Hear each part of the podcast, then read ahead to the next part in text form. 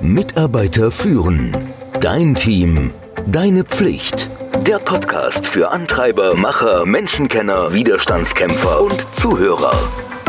Der Podcast von und mit Kai Beuth, dem Experten für das Thema Führung. Heute geht es um Beleidigungen am Arbeitsplatz, Mobbing, unverschämten Verhalten. Und wahrscheinlich haben wir es alle schon einmal gemacht. Wir standen still, sahen zu, wie jemand respektlos behandelt wurde. Und auch haben wir wohl erlebt, dass unsere Untätigkeit sich schlecht angefühlt hat. Wir haben uns wahrscheinlich sogar später dafür geschämt. Aber was soll man eigentlich tun, wenn man Zeuge einer solchen respektlosen Interaktion zwischen Kollegen wird? Es kann nämlich sehr schwierig sein, effektiv, professionell oder sogar unterstützend einzuschreiten. Du könntest ja deiner Karriere schaden oder ich meine, vielleicht ist ja auch noch, wie heißt es so schön, Gefahr für dein Leib gegeben. Aber ich muss dir sagen, leider führen Schweigen und Untätigkeit nur dazu, dass diese Respektlosigkeit sich am Arbeitsplatz, im Job weiter verbreitet.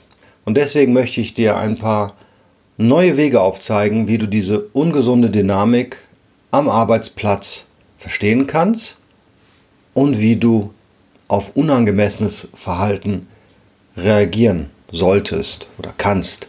Und damit schaffst du nämlich einen großen Beitrag zu einer gesunden Arbeitsumgebung. Da gibt es ein Spektrum von respektlosem Verhalten.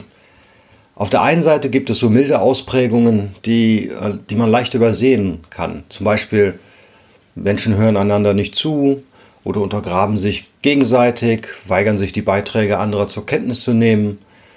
Dinge wie Scham, Erniedrigung und das kommt oft in Form von Witzen, sind plötzlich akzeptabel. Solche Elemente in einer Arbeitsplatzkultur zu haben, schafft erst den fruchtbaren Boden für mehr Respektlosigkeit. Was zunächst vernachlässigbar erscheint, das eskaliert dann in traditionellerer Form der Belästigung, wie unangemessene Kommentare, sexuelle Anspielungen, verbaler Missbrauch und manchmal sogar unangebrachte Berührungen. Deshalb ist es so entscheidend, diese kleinen Verstöße zu bemerken, anzusprechen und zu zeigen, dass Respektlosigkeit jeglicher Art überhaupt keinen Platz in der Arbeitsumgebung hat. Ich möchte dir fünf Tipps für mögliche Interventionen geben. Wenn du also respektloses Verhalten am Arbeitsplatz beobachtest, das kann persönlich sein oder ehrlicherweise in unserer immer größer werdenden Online-Arbeitswelt, auch online, gibt es fünf Ansätze, mit denen du eingreifen kannst. Jede dieser fünf Tipps bietet dir eine starke Möglichkeit, sich einzumischen und dabei gleichzeitig zu überlegen, was ist für diese Situation am besten geeignet. Das erste ist Delegieren. Ja, finde jemanden, der dir helfen kann, zum Beispiel einen Kollegen. Es muss nicht immer die Personalabteilung sein. Lenk ab, um allen die Möglichkeit zu geben, das Gespräch in eine andere Richtung zu lenken, und zwar bevor es eskaliert. Überprüf's, Schau nach der Person, die beleidigt oder respektlos behandelt wurde. Lass sie wissen, dass du mitbekommen hast, was passiert ist. Und vor allen Dingen geh sicher, dass es ihr gut geht.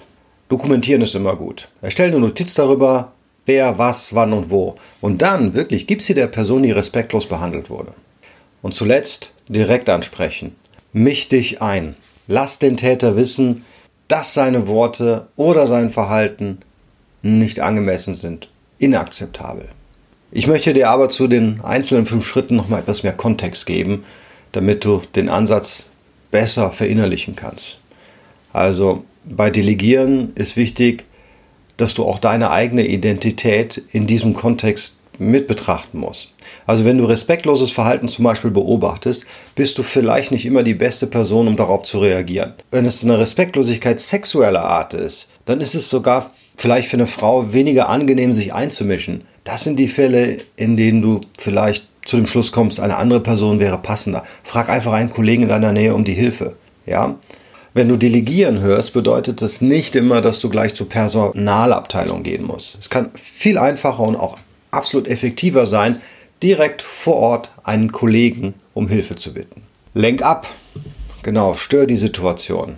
Indem du die Aufmerksamkeit auf jemanden oder etwas anderes richtest, kannst du den Fluss stören. Du greifst störend ein. Das gibt allen anderen die Möglichkeit, diese Situation zu deeskalieren. Und bei diesem Ansatz abzulenken, da gibt es zwei grundlegende Möglichkeiten. Erstens, beginne ein Gespräch mit der Person, die belästigt wird. Ja? Unterbrich das Gespräch, einfach rude, um der Person, die respektlos oder belästigt wird, zum Beispiel eine Frage zu stellen. Hey, ich habe mal eine Frage zu diesem Bericht, den ich gleich abgeben werde. Ich könnte deine Hilfe mal kurz gebrauchen.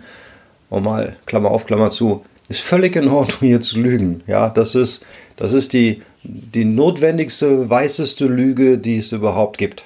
Es geht darum, nämlich nicht direkt über die Belästigung zu sprechen, sondern beiden die Möglichkeit zu geben, sich wieder auf sicheres Terrain zu bewegen. Also entweder nach so einer Intervention startet das Gespräch so neu oder du gibst der Person einen Grund, wegzugehen. Normalerweise verschwindet allerdings die belästigende Person. Schaff eine buchstäbliche Ablenkung. Ja, das ist, ähm, das ist sehr wörtlich zu nehmen. Lass ein Buch fallen. Also, es ist einfach sehr schwer, ein lautes Ereignis in der Nähe nicht zu bemerken. Lass einfach deine Unterlagen runterfallen. Und dann greifst du so indirekt in das Geschehen ein. Du gibst der beleidigten Person die Möglichkeit, tief durchzuatmen und herauszufinden, wow, wie komme ich denn aus dieser Situation wieder heraus? Sie könnte dir zum Beispiel beim Aufräumen helfen. Prüfen, genau, ich meine damit nachprüfen und zwar sich um die angegangene Person kümmern. Also das, ich mag das Wort nicht so gerne Opfer, aber das ist es ja in diesem Fall. Einen Kollegen nach einer Attacke sofort beizustehen, das kann sehr hilfreich sein. Es reicht sich einfach mit ihr zusammenzusetzen und zu bestätigen, was du gesehen hast oder zu fragen, ob sie was braucht. Du bietest so eine enorme Unterstützung an. Auf der anderen Seite kann die Konsequenz, sich nach einem solchen Vorfall nicht beim Teamkollegen zu melden, zu einer grundsätzlichen ja, Erosion des Vertrauens führen. Auch wenn es den Anschein haben mag, dass das Ignorieren des Vorfalls die Person nicht weiter in Verlegenheit bringen wird, in Wirklichkeit lässt die fehlende Anerkennung den Anschein erwecken, dass jeder, der es bemerkt oder gesehen hat, an dieser Respektlosigkeit mitschuldig ist. Der nächste Punkt war dokumentieren. Du hast es selbst bestimmt schon erlebt, deine Erinnerung kann dich im Stich lassen.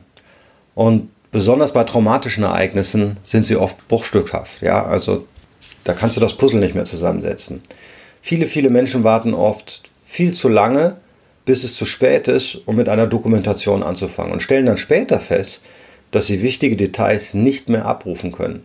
Diese Arbeit für einen Kollegen zu machen, das kann wirklich sehr unterstützend sein. Notiere, was gesagt wurde, wer im Raum war, wie spät es war und so weiter und gib es der Person, die belästigt wurde.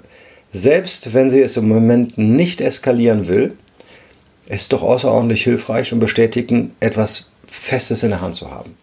Auch ist es gut zu wissen, dass du hinter ihr stehst, falls sie sich jemals entscheiden sollte, mit der Personalabteilung zu sprechen. Und final direkt ansprechen. Stelle eine klärende Frage. Vor allem auf Führungskräften lastet ein großer Druck, direkt auf eine respektlose Situation zu reagieren. Es gibt zwar Zeiten, in denen man sehr klare Grenzen setzen muss, indem man die Person im Moment konfrontiert, aber das ist nicht immer notwendig. Wenn zum Beispiel jemand sagt, gib diese Aufgabe nicht an Michaela, sie muss auf die Kinder aufpassen, könntest du zum Beispiel sagen, Stereotypen über Mütter gehören hier nicht hin. Oder du hast eine andere Möglichkeit. Du könntest eine klärende Frage stellen wie, es klingt so, als wolltest du andeuten, dass Mutter zu sein heißt, dass Michaela irgendwie nicht für den Job geeignet ist. Habe ich das richtig verstanden? Das gibt der Person, die respektlos ist, eine Chance zu reflektieren. Hoffentlich sieht sie, dass ihr Kommentar unangebracht war und antwortet mit einer Entschuldigung und einer Anerkennung. Das ist nicht das, was ich gemeint habe. Es ist nur so, dass ich mir gedacht habe, dass sie für diesen Kunden nicht reisen möchte, weil sie dafür so viel weg sein müsste. Ich sehe aber, dass ich hier keine ungeprüften Annahmen machen sollte und werde Michaela fragen, was sie will. Wenn die Person also von sich aus zu dieser Schlussfolgerung kommt, ohne dass du sie zurechtweist, hält sie länger an dieser Lektion fest. Aber wenn die beleidigende Person es nicht versteht, musst du auf jeden Fall ganz klare Grenzen setzen. Es ist wichtig, den anderen anwesenden Mitarbeitern zu signalisieren, dass diese Art von Verhalten oder Denken inakzeptabel und wirklich falsch ist. Getrennt davon ist oft auch ein tieferes Gespräch im Nachgang notwendig. Während dieser Nachbereitung ist es deine Aufgabe, dem Einzelnen zu helfen, zu verstehen, warum seine Sprache, Handlung oder Denkmuster problematisch waren. Und du musst ihm auch dabei helfen, neue angemessene Sprach- und Verhaltensweisen zu finden. Vorurteile zu haben kann explizit, direkt und bewusst ausgedrückt werden. Zum Beispiel, wenn ein Kollege sagt, dass er Menschen einer bestimmten Gruppe nicht mag. Aber am Arbeitsplatz sind es oft implizite, indirekte und unbewusste Vorurteile, die am häufigsten vorkommen. Wie zum Beispiel die Negierung von Beiträgen von Personen mit einer bestimmten Identität oder aus einer bestimmten Gruppe. Der Vorteil unserer Pandemie ist tatsächlich, dass wir alle virtuell geworden sind und dass deswegen ein Rückgang der Belästigungen und der Beleidigungen tatsächlich am Arbeitsplatz einhergegangen ist weil wir nämlich remote arbeiten. Wir haben weniger Berührungspunkte. Und das zusammen mit einem größeren, wie soll ich sagen, gesellschaftlichen Bewusstsein bedeutet, dass immer mehr Menschen verlangen, dass sie sich am Arbeitsplatz sicher und wohl fühlen wollen. Und vor allen Dingen, wenn sie wieder zurückkommen ins Büro, also in die Normalität oder Teilnormalität, die uns erwarten wird. Ich glaube, diese fünf Tipps, die sind ein tolles Werkzeug, um auf respektlose Situationen am Arbeitsplatz reagieren zu können. Es ist letztlich für die Sicherheit eines Teams entscheidend. Und bei jeder Intervention von außen geht es nicht um Heldentaten, sondern es geht darum, sich um die Person zu kümmern, die belästigt wird. Wenn du deine Einstellung änderst und dir überlegst, was das Opfer in diesem Moment braucht, sei es eine emotionale Unterstützung, Ablenkung oder direktes Eingreifen, dann kannst du sicherstellen, dass deine Handlungen mit deinen Absichten übereinstimmen, sie korrelieren. Und auf diese Weise können wir alle nicht nur Führungskräfte, dazu beitragen, eine sichere und respektvolle Arbeitsumgebung zu schaffen. Wenn du jetzt eine Idee hast, was du künftig in deinem Führungsverhalten besser machen kannst, ja, dann hat sich's gelohnt. Aber hey, vorm Zuhören wird man noch lange keine bessere Führungskraft. Also einfach mal vorbeischauen bei mitarbeiterführen.com mit UE und nachlesen, weitere Infos holen und wirklich in der Praxis umsetzen. Mitarbeiter führen. Dein Team. Deine Pflicht. Der Podcast für Antreiber, Macher, Menschenkenner, Widerstandskämpfer und Zuhörer. Der Podcast von und mit Kai Beuth, dem Experten für das Thema Führung.